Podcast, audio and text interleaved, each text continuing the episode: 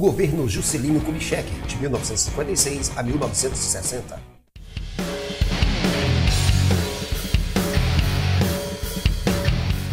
O contexto do Brasil após o suicídio de Getúlio Vargas em agosto de 1954 Trabalhadores percorreram ruas, atacaram as sedes da UDN, rádios, partidos políticos, bancos, lojas, jornais de oposição por três dias consecutivos em São Paulo e Rio Grande do Sul, principalmente. Em São Paulo, passeatas e fábricas foram fechadas. No Nordeste, houve enorme manifestação de tristeza pelas ruas. Os udenistas e os militares antigetulistas ficaram paralisados diante do suicídio de Vargas e da repercussão popular a transição de Café Filho a JK. O vice de Getúlio Vargas era Café Filho, do PSP, e vai assumir a presidência da República, mas por motivo de doença ele foi substituído pelo presidente da Câmara, Carlos Luz, como manda a Constituição.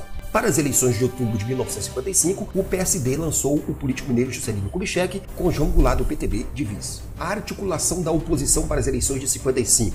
A chapa JK Jango, ela desagradava por demais os liberais udenistas que viam um legado de Vargas na chapa. As divergências entre os conservadores liberais e os nacionalistas progressistas no Brasil se acentuavam a UDN vai lançar a candidatura à presidência do general Juarez Távora, um militar antigetulista. Carlos Lacerda, udenista antigetulista, temendo o resultado das eleições, porque sabia que o suicídio de Vargas repercutiu nas camadas populares, defendia um golpe militar, pois ele não acreditava que a candidatura da UDN fosse capaz de derrotar a chapa JK e Jango. Como Lacerda havia previsto, a chapa JK e Jango sai vencedora com 36% dos votos. Logo, políticos da UDN e militares tentaram impedir a posse de Juscelino Kubitschek e Jango o exército dá golpe em favor da democracia. Para manter a democracia e o respeito ao eleitorado, o ministro da Guerra, general Henrique Teixeira Lott, com apoio dos comandantes do exército, destituiu o presidente Carlos Luz para desarticular o movimento golpista.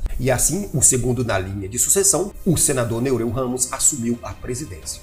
JK e o nacional desenvolvimentismo JK assume em janeiro de 1956 e já em seu discurso de posse anuncia o plano de metas, um plano quinquenal que desenvolveria o Brasil 50 anos em 5 e que tinha como objetivos aumentar a produção de petróleo, carvão, energia elétrica, aço, cimento e a construção de rodovias e ferrovias. A orientação da política econômica de JK e o plano de metas. Juscelino Kubitschek vai combinar em suas ações na política econômica, por um lado, o princípio progressista da intervenção planejada do Estado na economia, mas por outro, manteve a medida conservadora de entrada livre de capitais estrangeiros no Brasil por meio de empréstimos e de importações de máquinas e equipamentos o plano de metas priorizava a indústria de base, o desenvolvimento da indústria siderúrgica, de mineração, de produção de cimento e as petrolíferas, a indústria de bem de consumos duráveis, eletrodomésticos e automóveis principalmente, e o governo JK apoiou o capital nacional e estrangeiro em seu projeto de desenvolvimento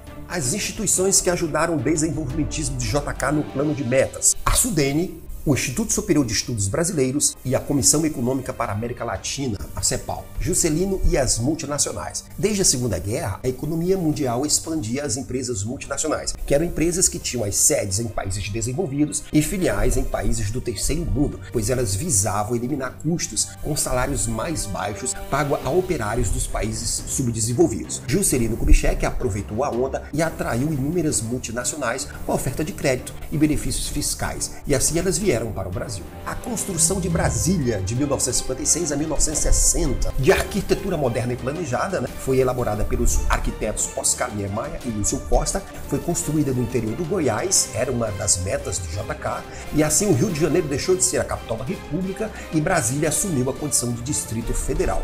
E o Rio de Janeiro passou a se tornar a capital do novo estado, é o estado da Guanabara. Projeto de integração nacional. A construção de Brasília na região do Planalto Central era um dos objetivos da integração nacional de JK. Ela tinha como objetivos interligar as diferentes regiões do país, aumentar a densidade demográfica para o interior do país, promover o desenvolvimento regional e a construção assim se inicia em 1956, atraindo milhares de operários de várias regiões, principalmente do Nordeste, que ficaram conhecidos como candangos.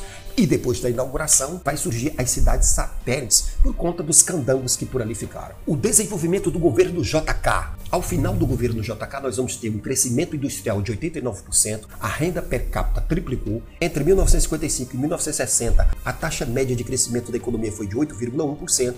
JK construiu hidrelétricas, rodovias, ferrovias e desenvolveu a indústria naval. O crescimento da indústria se deu no âmbito da metalurgia, siderurgia, petroquímica, de bens duráveis, gerando milhares de empregos. Foram instaladas inúmeras empresas estrangeiras produzindo bens de consumo e automóveis. Houve uma mudança no padrão de consumo dos brasileiros que passaram a consumir eletrodomésticos e automóveis. Porém, ao final não ocorreu uma melhora significativa na situação econômica do país. O endividamento do governo no JK. Ele contraiu dívidas por empréstimos no exterior, os gastos públicos no projeto desenvolvimentista geraram inflação, logo iniciou-se um período de crise pela alta inflação e pelo desemprego. O Fundo Monetário Internacional surgiu um programa de contenção de despesas públicas, mas temendo que ele provocasse recessão e desemprego, Juscelino Kubitschek preferiu romper com o FMI o crescimento das esquerdas no governo JK. O PTB recebeu apoio de setores nacionalistas, do Exército e do movimento sindical. Os estudantes ganharam força com a UNO. Os comunistas e trabalhistas se uniram e assumiram diversas diretorias sindicais. O Partido Comunista volta a crescer ao abandonar a linha radical e adotar uma postura mais moderada em 58